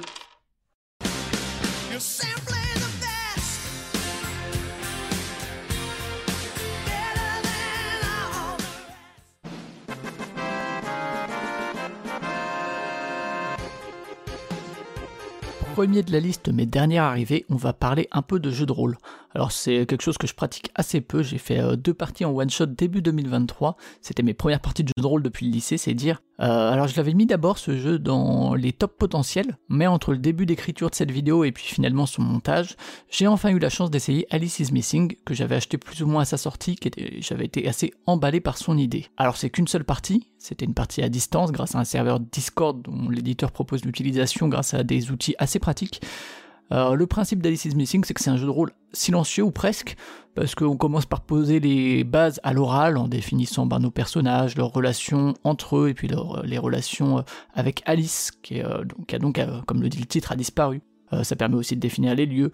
Et puis ensuite, on part dans 90 minutes d'échanges écrits, que ce soit par SMS, par WhatsApp, ou pour nous, pour le coup, par Discord, avec bah, un salon global où tout le monde écrit un peu, et puis des salons privés avec chacune des autres personnes qui jouent. Le tout est rythmé à intervalles réguliers par des cartes qui vont être révélées par telle ou telle personne, euh, qui vont être euh, des éléments sur certains lieux ou sur certaines euh, personnes, sur certains personnages, qui vont aussi procurer des rebonds en termes de narration, qui vont aussi parfois intégrer des éléments externes à la base qu'on va avoir construit avec nos camarades. Ça va aussi aller un petit peu forcément vers une conclusion. Alors à vrai dire, j'ai pas mal hésité pour euh, sa place entre ici et puis la partie précédente, parce que le jeu a pas mal de limites quand même et des petits points que je lui reproche, ou qui plutôt que je lui reproche, disons, me conviennent pas tout à fait en termes d'expérience euh, de jeu de rôle. Alors déjà, il y, a, cet univers-là dans la lignée un peu d'un Life is Strange et donc forcément d'un Twin Peaks dont s'inspirait déjà Life is Strange. Alors de manière générale, ça évoque plein de trucs assez classiques sans trop apporter un petit plus qui donnerait une identité un peu spécifique, un peu plus forte que euh, la somme de ses influences. Et on retrouve un peu cette idée-là de classicisme dans l'OST qui accompagne le jeu, qui est pas mauvaise, hein, ça accompagne plutôt très bien la partie, mais là aussi c'est des choses qu'on a déjà entendues et qui est pas très très original. Alors bon, rien vous empêche de modifier tout ça en créant votre propre playlist de 90 minutes pour euh, justement installer une ambiance un peu plus personnelle et peut-être justement aussi donner un, autre ton à l'aventure. Alors cet univers, ces personnages assez stéréotypés, ils sont aussi sans doute là pour faciliter l'identification de manière assez immédiate. Euh, c'est des caractères qu'on va cerner assez rapidement, euh, des éléments assez marqués pourquoi pas? Personnellement, j'ai trouvé que c'était surtout des choses que j'avais déjà vécues ailleurs dans d'autres médias, ce qui peut se révéler un petit peu frustrant. Et de la même manière, même si le scénario de la partie n'est pas fixe, parce que c'est en partie le fruit de, ce qu'on va y mettre, nous les joueurs et les joueuses, bah en fait les cartes pour faire avancer l'intrigue, même si là aussi elles peuvent changer de partie en partie, mais ça va quand même donner une couleur spécifique et un déroulement qui là aussi je trouve que c'est un peu trop axé sur le dramatique et en tout cas, ça, me semble assez difficile de s'écarter vraiment de, ce carcan, de cette couleur de scénario pour aller quelque, faire quelque chose, par exemple, de, plus humoristique ou de plus euh, tranche de vie. Euh, ici, il se passe des choses, forcément des choses graves. Euh, il y a des scripts qui se déclenchent, qui vont mener à un endroit prévu, qui en plus, du coup, ça peut se révéler un peu abrupt en termes de conclusion et puis parfois un peu téléphoné. alors là encore, hein, ça permet de poser un cadre à la fois en termes d'écriture, de rythme ou de durée, mais ça va retirer pas mal de liberté ou de créativité qu'on peut espérer du jeu de rôle. Mais en tout cas, c'est un chouette système que euh, j'espère pouvoir euh, voir évoluer, alors que ce soit de manière éditée ou non, hein, parce que vous pouvez aussi tout à fait le faire chez vous, ça me paraît assez aisément adaptable pour justement accéder à d'autres types de récits, d'autres types de narrations, d'autres atmosphères éventuellement. Mais alors malgré ces petits points noirs ou des points gris peut-être, euh, bah, l'expérience a été suffisamment forte pour que j'y ai réfléchi deux minutes et puis le jeu a intégré le top sans problème. Il y a le choix de passer par l'écrit plutôt que par l'oral, ce qui permet de rendre Alice's Missing à la fois accessible à des personnes qui seraient pas forcément à l'aise à l'oral, tout en étant euh, tout à fait cohérent en fait avec les personnes, euh, les personnages qu'on incarne ou l'époque du jeu. Euh, je pense que les, deux pratiques à distance, comme moi je l'ai fait, ou au même endroit, sont intéressantes et vont pas donner la même chose. la distance va permettre de, renforcer un peu la cohérence, qu'implique un peu la, discussion par texto, par SMS et compagnie, Tandis que si on joue au même endroit, euh, ça va permettre de renforcer peut-être l'aspect collectif de certains moments, euh, et puis ça va surtout impliquer plein de non-verbal, que ce soit euh, des regards, des gestes, des lieux où on se place et compagnie, ce qui doit pas mal renforcer l'impression de groupe que, qui est présente dans Alice is Missing. Et bah, le choix de nous placer à l'adolescence, là aussi ça permet de facilement se plonger un peu dans, dans des souvenirs qui sont parfois un peu fantasmés, qui sont parfois un peu transformés, mais en tout cas rapidement il y a des sujets qui vont émerger, euh, des manières de communiquer, d'écrire, euh, des problématiques qui sont propres à cette période qu'on a toutes et tous vécues d'une manière euh, parfois un peu différente. Alors parfois c'est un peu difficile de réaliser certaines interactions, parfois difficile aussi de faire le premier pas. Il y a certaines accroches qui peuvent paraître un peu forcées avec l'impression de devoir parler un peu avec tout le monde. Mais euh, bon, il euh, y a la création de personnages, euh, les rebonds permis par les cartes qui facilitent ces échanges quand même. alors il y a quelques creux hein, peut-être dans les 90 minutes, mais l'ensemble est vraiment prenant. On va naviguer entre les discussions, entre les salons privés, les salons groupés. On a ce plaisir de lâcher une info en privé, puis on va le voir ressurgir cette info un peu transformée en public ou dans une discussion avec quelqu'un d'autre. On va commencer à écrire un message et se raviser, ou bien au contraire, on va voir quelqu'un qui commence à écrire son message et puis qui va l'effacer. Il y a un fait que je juge assez marquant quand même, c'est que c'est 90 minutes, je l'ai dit, et donc 1h30 euh, à l'écrit.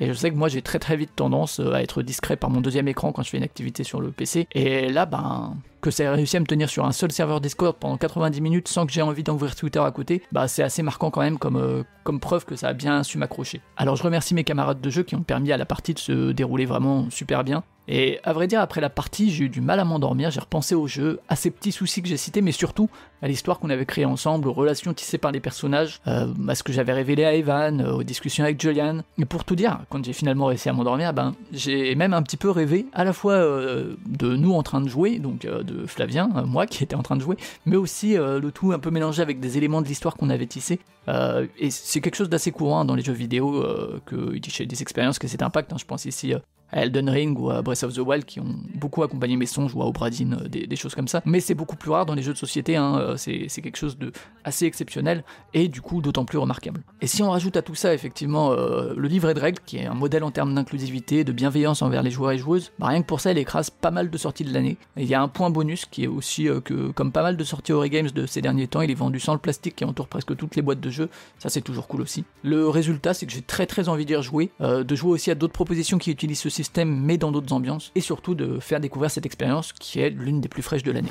En cette fin d'année 2022, Marvel Snap semblait installé sur tous les smartphones et remporte un succès que je trouve assez mérité, moi-même je prends pas mal de plaisir dessus. Et euh, mes premiers contacts m'ont évoqué un autre jeu qui m'a suffisamment plu pour que j'en fasse un jeu du mois chez Proxy Jeux. Il s'agit du Petit Bestioles en guerre, qui est en fait une refonte de Airland Sea dans un thème un peu moins austère. Là aussi, comme dans Marvel Snap, on est dans un jeu de majorité où il va s'agir de contrôler deux lieux sur trois en posant des cartes qui vont comboter entre elles. Bon alors le jeu ne fait que 18 cartes, donc beaucoup moins que Marvel Snap. Euh, notre main en compte que 6 contre les 12 du jeu de Second Dinner, et les terrains à contrôler n'ont pas d'effet. Donc euh, voilà, il y a quand même pas mal de différences, euh, il y a un peu moins de rebondissements, mais ça permet aussi de mieux contrôler le jeu, de faire pas mal d'hypothèses sur ce que prépare l'adversaire, et au-delà de ça, il y a cette mécanique de retraite qui permet parfois d'éviter à l'adversaire de gagner tous les points qui seraient attribués si jamais on allait au bout de la manche. L'auteur John Perry s'est inspiré de la fameuse maxime perdre une bataille pour gagner la guerre, pour mettre au point ce système, et c'est plutôt bienvenu et bien, pensé. La conséquence, c'est que quand euh, on reçoit notre main de départ, on va évaluer cette main, ce euh, son potentiel. On se demande si elle vaut la peine qu'on prenne des risques ou si on va vite abandonner. Il y a aussi cette évaluation, elle va évoluer au fil des tours selon ce que va jouer l'autre, selon les effets qui vont s'enclencher, se déclencher. il y a aussi une bonne petite part de bluff que je trouve plutôt cool. on va essayer de faire croire à l'autre qu'on est vraiment fort pour le pousser à battre en retraite alors qu'en fait finalement on n'est pas si puissant. Euh, ou bien à l'inverse, on va poser des cartes qui vont lui laisser croire qu'on est à sa merci pour finalement révéler nos atouts et nos meilleures cartes en fin de manche pour gagner un max de points et renverser la vapeur. Alors avec assez peu de règles et, finalement assez peu de cartes aussi, hein, euh, Bestioles en guerre arrive à proposer une variété euh, de situations assez impressionnantes et une étonnante profondeur aussi. Donc si vous aimez les jeux de cartes à combo ou Marvel Snap, essayez-le. De mon côté, je croise assez fort les doigts pour que sorte en français la suite qui euh, à la fois un stand-alone et des cartes qui peuvent se mélanger avec le jeu de base. C'est de plus en plus rare pour moi de sortir des jeux qui dépassent l'heure et demie de partie. Ma compagne apprécie en général peu d'y passer autant de temps, en général c'est des jeux qui sont en plus pas à cam, et quand je vois des amis, on a plutôt tendance à en sortir plusieurs de durée inférieure. Alors j'ai cité Ark Nova dans mes déceptions, eh ben on va un peu équilibrer ça avec Carnegie, euh, qui, outre son thème qui passe pas mal de choses à ce patron, euh, quand même, hein, ça, oublie pas mal d'éléments. ça oublie aussi le point de vue des ouvriers qu'on exploite tout au long de la partie. mais c'est un jeu qui m'a quand même fait pas mal cogiter, Carnegie. C'est rigolo parce que dès que je prends un peu de recul sur le jeu, je me, je me demande pourquoi j'y accroche autant. Parce que finalement, les mécaniques me paraissent pas si nouvelles. Les sentiments de jeu qu'elles apportent bah, pas forcément non plus. Il y a une superposition de pas mal de choses.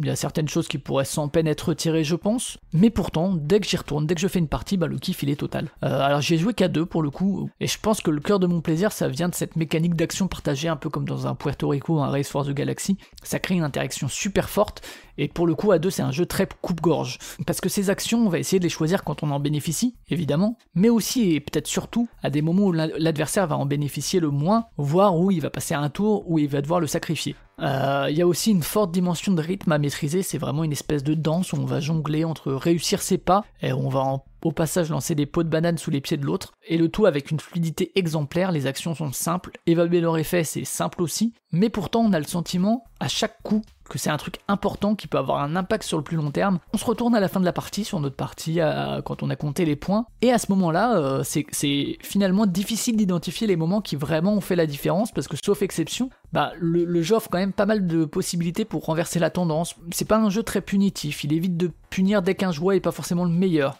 Et alors je me demande encore ce que Carnegie justement voit à 3 ou 4, je pense qu'il est justement un peu plus souple mais euh, en tout cas, lors de mes parties à deux, j'ai jamais vu le temps passer. Euh, c'était aussi plus court que ce que je pensais. Euh, et à chaque fois, j'ai pu prendre des directions un peu différentes. Alors, il y a certains trucs qui sont un peu incontournables, mais on peut quand même un peu plus s'orienter que dans, par exemple, ce que je citais tout à l'heure dans Space Station Phoenix, j'ai l'impression. Alors, j'ai encore un peu des difficultés à mettre le doigt sur ce qui marche autant, puisqu'encore une fois, dès que j'y pense après coup, il y a plein de trucs que j'identifie qui me chafouinent un peu. Alors, ça me frustre un poil, mais l'essentiel, bah, c'est que j'ai envie d'y revenir et qu'à chaque fois, le plaisir soit intact.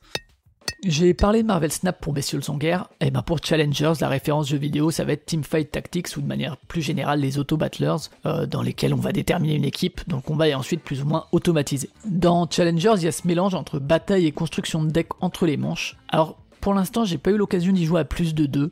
Euh, et y jouer à partir de 3 et surtout, je pense, de 4, ça introduit une dimension de tournoi avec des adversaires successifs où chaque manche permet une plus grande récompense avant d'arriver à une espèce de grande finale. Alors, cette structure de partie, elle est déjà assez originale. Elle confère aussi une atmosphère assez particulière qu'on trouve rarement dans une seule partie de, jeux de société, euh, qu'on trouve plutôt dans des, dans des tournois en fait. Euh, mais même sans cette spécificité-là de, structure de partie, la proposition elle reste super super fraîche. Euh, la variété des cartes permet d'envisager plein de possibilités, c'est assez vertigineux. La notion de banc est super bien pensée. Euh, les quelques cartes qui permettent des choix au sein même d'un affrontement, elles sont très bienvenues et plutôt bonnes. Il y a euh, également la, possibilité de faire un mulligan quand on choisit les cartes entre les manches qui apporte pas mal de flexibilité. Et Challengers déporte en fait presque entièrement la notion de choix justement entre les matchs plutôt que pendant le match.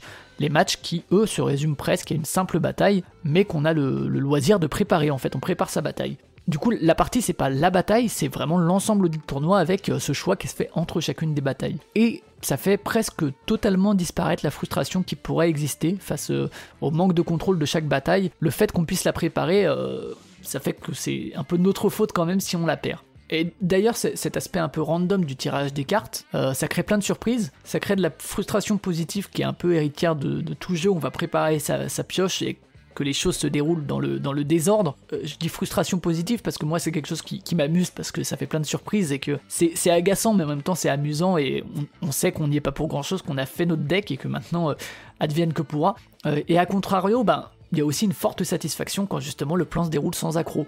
Euh, l'un est un peu corollaire de l'autre. Et alors pour rien gâcher, même le bot qui vient euh, agrémenter les parties à nombre impair, euh, notamment aussi le, jeu solo, je trouve qu'il est plutôt bien pensé et amusant à dérouler. bon, voilà, l'éléphant dans la pièce après c'est évidemment cet univers qui est sans cohérence qui fait qu'on oublie assez vite les personnages qu'on recrute pour participer à ce tournoi. C'est un peu dommage. J'aimerais, Ziman, s'il vous plaît, faites-moi plaisir que pour les prochaines éditions, hein, vous chopez la licence Pokémon et vous m'envoyez du rêve euh, pour me donner l'impression de jouer à un Pokémon Stadium sur plateau. Merci. L'occasion de jouer avec des enfants est assez limitée pour moi. Et c'est parfois un peu frustrant car, je l'ai déjà dit, mais j'ai l'impression que c'est une catégorie dans laquelle fleurissent les bonnes idées, parfois bien plus innovantes que dans des jeux qui sont pas catégorisés comme tels.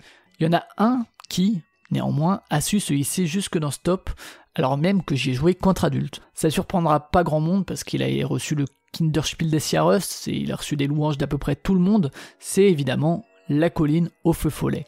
Il a ce petit principe de pachinko, on va lâcher des billes en espérant qu'elles prennent le bon chemin qui va nous offrir la victoire. Euh, et il propose vraiment une mise en scène qui permet des, sensations assez fortes lorsqu'en effet tout se passe comme sur des roulettes. Pour autant, il n'enlève pas un peu de choix quand même, euh, notamment euh, voilà le placement de la bille à tel ou tel endroit est relativement important, tout comme la, gestion du rythme de déplacement des petits personnages qui va qu'on va plus ou moins vite déplacer si on veut qu'ils soient touchés ou pas par la bille. Ça donne vraiment un plaisir de jeu assez frénétique.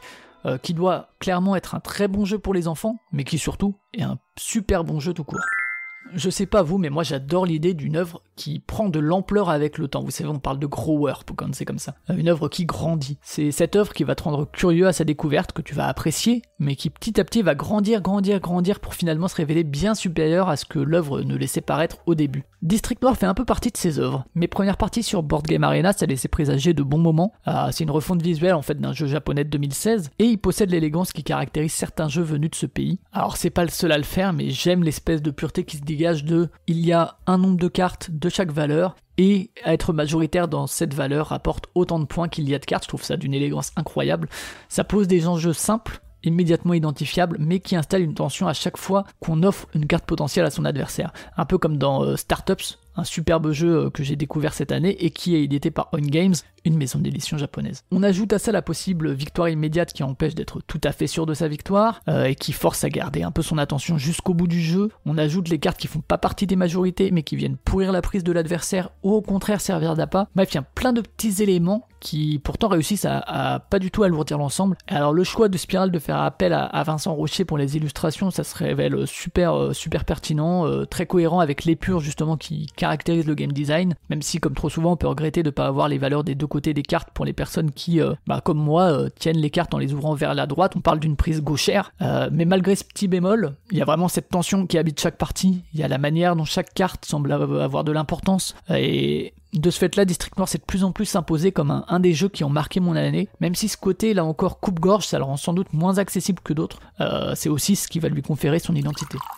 Comme pour Space Station Phoenix, euh, un jeu disponible uniquement en anglais qui s'est frayé un chemin jusqu'à Stop, mais alors Kite, celui pour le coup, il devrait être édité dans les mois à venir chez Matago, et je peux comment réjouir en espérant qu'il trouve sa place au milieu de toutes les sorties de 2023. Alors j'ai pu l'essayer grâce à la présence euh, des camarades de Proxy sur le salon des Sun. C'est vraiment le jeu qui a su remporter à peu près tous leurs suffrages. Et euh, Cyrus l'ayant acheté, j'ai pu en faire deux parties lors d'une virée chez lui début décembre. Et je me joins complètement à leur enthousiasme. C'est un jeu très frénétique, très court, qui procure un état de stress très fort, déjà en cours de partie, mais qui lorsque la pression tombe à la fin de la partie, on est épuisé. On a enchaîné deux parties, je sais pas comment on a fait, je sais pas comment mon cœur a tenu, et j'ai eu l'impression d'avoir couru 200 mètres de suite. Euh, si je comprends à peu près le, thème euh, des cerfs-volants avec cette idée de suspension, d'éviter que les cerfs-volants s'écrasent, J'avoue que moi, la pratique que j'ai de ce loisir, enfin que, j'avais enfant euh, pour le peu que j'en ai fait, ça m'apportait pas du tout cette sensation de pression continue. J'étais plutôt dans une espèce de dynamique assez contemplative, assez chill. Mais si on met de côté ce bémol là, il y a tout qui me donne envie de vraiment rejouer à Kites, de le faire découvrir, et il a réussi à me procurer des émotions assez rares dans ma pratique ludique, ou à une intensité euh, supérieure à celle que j'ai en général euh, rencontrée dans des jeux qui avaient un peu cet effet des jeux d'observation rapidité comme un Twinit ou quoi. Là c'est vraiment beaucoup beaucoup plus intense. Euh, la fenêtre de choix elle est ultra limitée dans le temps, on peut absolument pas prendre toutes les informations, on fait des erreurs d'appréciation. Un truc cool c'est que la frénésie de l'ensemble, ben tout effet leader qui pourrait se dégager il est complètement ruiné. Et pourtant, malgré cette rapidité, malgré cette frénésie, parfois on prend le temps de ralentir le rythme pour retourner à un sablier de la manière la plus pertinente possible au bon moment. Euh, vraiment, euh, et, s'il y a un mode de base qui reste quand même relativement accessible, on a essayé, lors de notre deuxième partie, d'intégrer des variantes hein, euh, présentes dans la boîte, qui rajoutent quelques cartes qui vont court-circuiter la prise d'infos, la fluidité de l'exécution, la communication, et autant vous dire que dans cette deuxième partie, nos cerfs-volants se sont rapidement écrasés au sol. Alors cette modularité, elle est bienvenue pour pimenter un peu le tout, même si le mode de base suffit à bien saisir ce qui fait la force du jeu et à sortir absolument exténué d'une partie. Pour ma part, ce sera un achat indispensable lorsqu'il sera dispo dans notre langue chez Matago. Théo Rivière, c'est un auteur dont j'apprécie la présence au sein du monde ludique. Il communique très bien, il porte des valeurs que je juge assez positives, il discute régulièrement sur la création ludique, Mais alors justement du côté ludique, je dois bien avouer que c'est loin d'être celui qui sort les jeux qui me procurent le plus de plaisir ou qui me font le plus envie. La plupart de ces sorties pour moi c'est des choses bien calibrées mais qui manquent souvent de folie, si ce n'est peut-être ces jeux enfants qui me semblent plus audacieux, même si j'ai pas eu la chance de les essayer. Alors cette année, j'ai déjà parlé de Sea Salt and Paper avec Bruno Catala, et Packet Chips se glisse même encore au-dessus. Alors attention, comme pour Sea Salt and Paper, il est pas tout seul ici, ce qui est de toute façon souvent le cas euh, de Théo, qui travaille beaucoup en co-autorat. Cette fois, c'est Mathieu Aubert qui l'accompagne, qui est l'auteur de Shadows Amsterdam, auquel j'ai jamais joué. Packet Chips, c'est d'abord une édition par Mixlore qui est incroyable et qui est sans doute une des boîtes que je préfère dans ma ludothèque. Que ce soit la, version en anglais ou son adaptation en français avec un packaging qui va un peu plus nous parler, on est vraiment dans une parfaite imitation avec plein de petits détails savoureux. Et au-delà de l'emballage, la manière même de jouer, en piochant ses chips dans le paquet, ça rappelle évidemment la manière dont on va le faire à l'apéro, et l'illusion est totale. Alors derrière cette merveilleuse édition, heureusement, il y a une proposition ludique qui est tout aussi enthousiasmante. Euh, ça évite le, défaut dont je parlais pour Hidden Leaders avec mes histoires de ramage et de plumage, ici les deux sont bien là. Euh, j'en ai, parlé pour euh, Space Station Phoenix, mais j'adore ce, que j'appelle les systèmes en entonnoir. C'est aussi le cas par exemple pour Wingspan, qui a aussi des actions de moins en moins nombreuses au fil de la partie, ou Five Tribes, où les choix sont plus limités en fin de partie qu'au début. Et ici, cet entonnoir, va consister à réduire petit à petit les objectifs qu'on souhaite garder en fonction des chips qui sortent à chaque tour. Il faut aussi savoir évaluer lesquels ne vont pas être réalisés et que euh, du coup ils nous feront pas perdre de points. Euh, les probabilités, on va les réévaluer à chaque tirage. D'ailleurs, on les évalue plus de manière euh, intuitive que purement mathématique, en tout cas pour ma part. et parfois, on va justement parier sur des probabilités beaucoup plus faibles, mais qui vont rapporter beaucoup plus. Comme dans Space Base, comme dans District Noir, comme dans Sea Salt and Paper, il y a aussi cette petite carte qui permet de gagner immédiatement la partie complète, pas juste une manche, mais vraiment la partie complète. Et enfin, il faut aussi prendre en compte le fait que pour gagner une manche, c'est pas la peine d'avoir beaucoup de points, il faut juste en avoir plus que ses adversaires. Parfois, un point de plus, ça suffit. Parfois, on essaye de se dire que peut-être que les autres, ils ont pris euh, des choses relativement improbables et ils vont pas marquer de points, et que finalement, un point nous suffira à gagner la manche. Tous ces sentiments-là, en fait, ils sont assez naturels, ils sont pas du tout euh, dans la réflexion qui va bloquer le jeu. Ça va permettre des choix assez rapides pour des parties fluides qui vont s'enchaîner. Alors, on peut peut-être regretter le manque de variété de, des types d'objectifs, même si je vous avoue que je serais bien en peine d'en imaginer d'autres qui collent. Et, euh, sincèrement, la, combinaison de ces objectifs et puis le tirage aléatoire des chips, ça permet déjà d'apporter cette diversité par un autre angle. C'est vraiment euh, Packet Chips un must-have de l'année et encore une fois une édition exemplaire.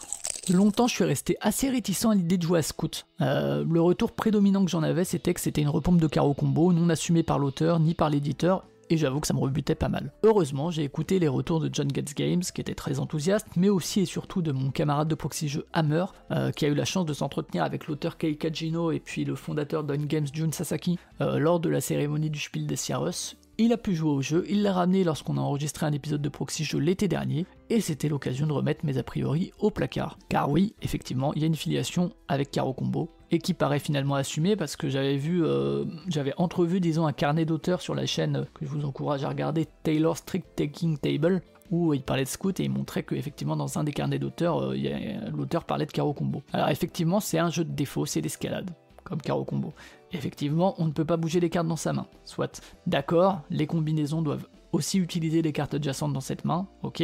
Euh, les combinaisons sont assez classiques, elles sont pas limitées à 3 cartes comme dans Caro Combo, ce qui change déjà pas mal les choses. Mais surtout pour le coup, bon, c'est pas Caro Combo, hein. les, combinaisons, euh, on les trouve dans pas mal de jeux du genre, pas juste dans Caro Combo. Mais surtout, la structure, elle est vraiment différente. Caro Combo est sans doute moins punitif, puisqu'il suffit de ne pas perdre, puisqu'il n'y a qu'un perdant. Là où dans Scout, on peut faire des mauvaises manches difficiles à rattraper, euh, et qu'il n'y a qu'un gagnant, et que donc ça peut être un poil plus punitif. Mais alors, cette sensation de crescendo, cette façon de créer des combos dans sa main en piquant une carte à une combinaison précédente, ce qui va permettre d'affaiblir cette combinaison, donc de la battre plus facilement mais on va aussi offrir un point au possesseur de la combinaison qu'on vient de battre en récupérant une carte de cette combinaison. Il y a aussi cette possibilité euh, unique dans la manche de recruter puis de poser sa combinaison, la fameuse euh, le, fameux pouvoir Scout and Show. Il y a aussi cette idée de timing qu'on va essayer d'avoir pour poser une combinaison qui va écraser la précédente pour gagner un maximum de points, donc au bon moment. Ne pas écraser une combinaison qui va nous rapporter un point avec 4 cartes. Il y a aussi le, le plaisir simple de poser une combinaison à 5 cartes en se disant que peut-être ça va revenir jusqu'à nous et qu'on n'aura aucun point négatif. Il y a aussi la surprise quand derrière cette combinaison à 5 cartes que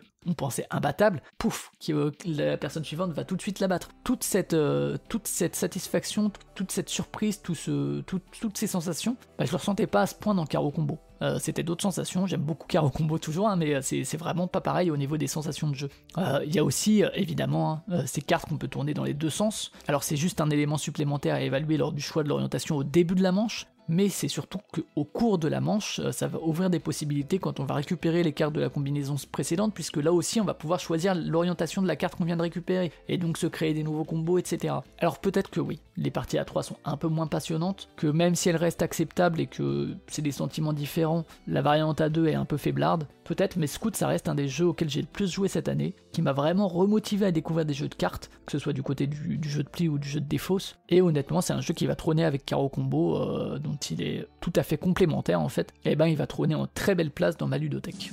Un autre des jeux auxquels j'ai le plus joué cette année, c'est Super Mega Lucky Box, arrivé début décembre en français chez Cocktail Games, mais que j'avais déjà bien saigné sur Board Game Arena avant ça. Alors je parlais de Matthew Dunstan euh, plus tôt, Phil Walker Harding, euh, lui aussi fait partie des, auteurs très prolifiques ces dernières années. Alors on a l'habitude de retrouver plein de petits éléments qui voyagent entre ces jeux. Tous les jeux ne sont pas inoubliables, hein, même si je crois que le ratio est un peu meilleur que l'auteur de Next Station London pour le coup. Euh, maintenant, il fait partie un peu des, auteurs dont je suis le travail, même si je suis jamais sûr d'accrocher à ses créations.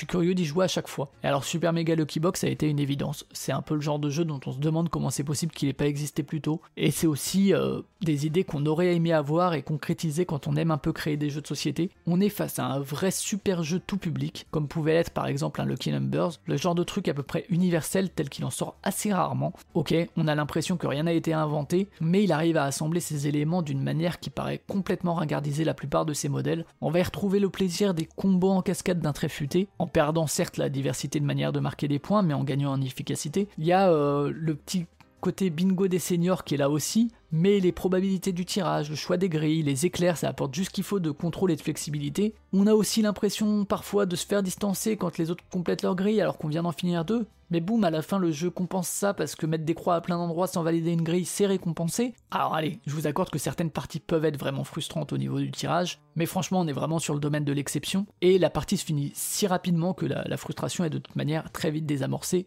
Alors de même, je suis d'accord que cette règle de points pour les croix sur les cartes n'est pas forcément la plus élégante soit, tout comme les lunes, euh, les lunes qui rappellent un peu les, les puddings de Sushigo, ça pourrait être un peu superflu, mais ça force à faire un petit peu attention à ce que font les autres. Et honnêtement, la, vérité, c'est qu'après des dizaines de parties, et vraiment des dizaines, je dois approcher de la centaine de parties, euh, le, plaisir, c'est d'ailleurs concrétisé lors du passage au physique. Hein, c'est pas comme certains jeux qui sont cool sur BGA, mais qui perdent énormément euh, lors du passage à la table. Bah en fait, je continue d'y jouer plusieurs fois par semaine et avec le même plaisir. Alors c'est peut-être un peu tôt pour le dire, mais je pense qu'on tient vraiment là un classique universel et sûrement euh, aussi intemporel. De dizaines de parties, on passe à deux seulement, dont une première où on s'est rendu compte d'une précision qui manquait dans les règles, ce qui est toujours un poil frustrant pour un, jeu qui a dû être testé des dizaines de fois et, dont les règles ont dû être travaillées pendant des heures. Et pourtant, le goût de classique instantané, ben, les tours ambulantes, là aussi, même s'il est sans doute un poil moins universel et accessible que Super Mega Lucky Box. En y jouant, on a le sentiment d'un jeu qui aurait pu être créé il y a 20 ans, mais qui a complètement sa place en 2022 et l'aura sans doute encore dans plusieurs années. Si la mécanique est d'une simplicité assez enfantine à base de je joue une carte et je déplace soit un de mes bonhommes, soit une tour de tant de cases que m'a dit la carte, bah le matériel et la mise en scène va permettre de créer des sensations autour de la table qui sont incroyables et ça va montrer, comme peut le faire un peu Packet Chips, à quel point l'expérience de jeu ne dépend pas que de ses mécaniques mais aussi de son édition. Et ici tout est au service du ressenti de nos émotions, pour nous faire ressentir un plaisir que, je qualifierais d'enfantin sans, que ce soit absolument pas péjoratif. Et au contraire, en fait, ces deux vieux auteurs, c'est les dinosaures un peu Michel Kisling et Wolfgang Kramer. Donc ils sont, ils sont pas tout jeunes et ils ont su aller vers cette espèce de simplicité qui parfois est tellement plus compliquée à atteindre que ces empilements boursouflés qu'on peut parfois trouver dans nos ludothèques. Parfois, à vrai dire, il m'évoque un peu Zelda Breath of the Wild, sans évidemment le sentiment d'aventure ni d'ouverture, mais par cette naissance d'un sentiment nostalgique qui va me rappeler l'enfance alors qu'en fait je découvre l'œuvre complètement adulte. Et je trouve absolument merveilleux que ce soit deux auteurs dont, dont l'âge est autour des 70 ans qui arrivent à nous offrir cette œuvre-là. Ça me rappelle un peu des, d'autres univers culturels en fait, où c'est des artistes en fait qui vont approcher de, de ce que je vais qualifier d'une tendre sénilité et qui vont se retourner vers euh, des joies simples d'une enfance un peu innocente. Euh, je trouve ça très charmant, très tendre. Et en jouant aux tours ambulantes, j'avais l'impression de me replonger moi dans des parties vécues avec mes cousins, mes cousines lorsqu'on était en vacances estivales, qu'on avait le droit de se coucher un peu plus tard, ou nourrir, déranger un peu les oncles et tantes qui faisaient semblant de froncer les sourcils, alors qu'en fait, euh, ils et elles étaient attendris. J'ai du mal au moment où, j'écris ces lignes-là et où j'y pense à visualiser un autre jeu de société que j'aurais pas découvert enfant et qui me procurerait des émotions assez émouvantes et assez précieuses. Et pour ça, mais merci beaucoup à, messieurs Kramer et Kisling. Euh, j'espère que vous allez continuer à vieillir en gardant votre esprit très taquin et euh, que vous allez nous le transmettre à travers vos œuvres. Voilà, on est enfin au bout de ce bilan ludique de 2022. Alors dans l'ensemble, je pense que la liste de jeux que je recommande le montre pas mal. Je trouve qu'on a une très très belle année du côté du jeu de société. Alors évidemment, sur l'ensemble des sorties, des centaines de sorties, c'est un tout petit échantillon, un tout petit nombre, et la grande majorité des jeux restent anecdotiques ou peu à mon goût. Il faut évidemment se questionner sur cette surproduction, ça crée des jeux qu'on oublie au bout d'une semaine, euh, sans parler même des jeux qui restent sur nos étagères, qui en sortent le temps d'une partie, quand euh, déjà ils ont le chance, quand, déjà ils ont la chance d'en sortir. Alors évidemment, je suis pas là pour vous faire la leçon. Moi-même, je suis le premier à surconsommer inutilement, à la recherche d'une petite perle rare, à acheter des jeux surréédités qui sont parfois des absurdités écologiques. J'ai l'impression que dans cette année 2022, j'en ai quand même rencontré pas mal des perles, euh, sans même parler des jeux de sortie plus tôt et que j'ai découvert cette année. Donc je remercie évidemment Proxy Jeux parce que que ce soit les partages, les retours, les critiques, ça m'a permis déjà un premier filtre dans mes recherches. Je remercie aussi l'équipe du Passe-Temps pour leurs vidéos du vendredi qui permettent de garder un œil sur l'actu. Évidemment, je remercie toutes les personnes avec qui j'ai pu jouer cette année, qui ont contribué à ces parties, notamment ma compagne qui est ma première partie, partenaire de jeu.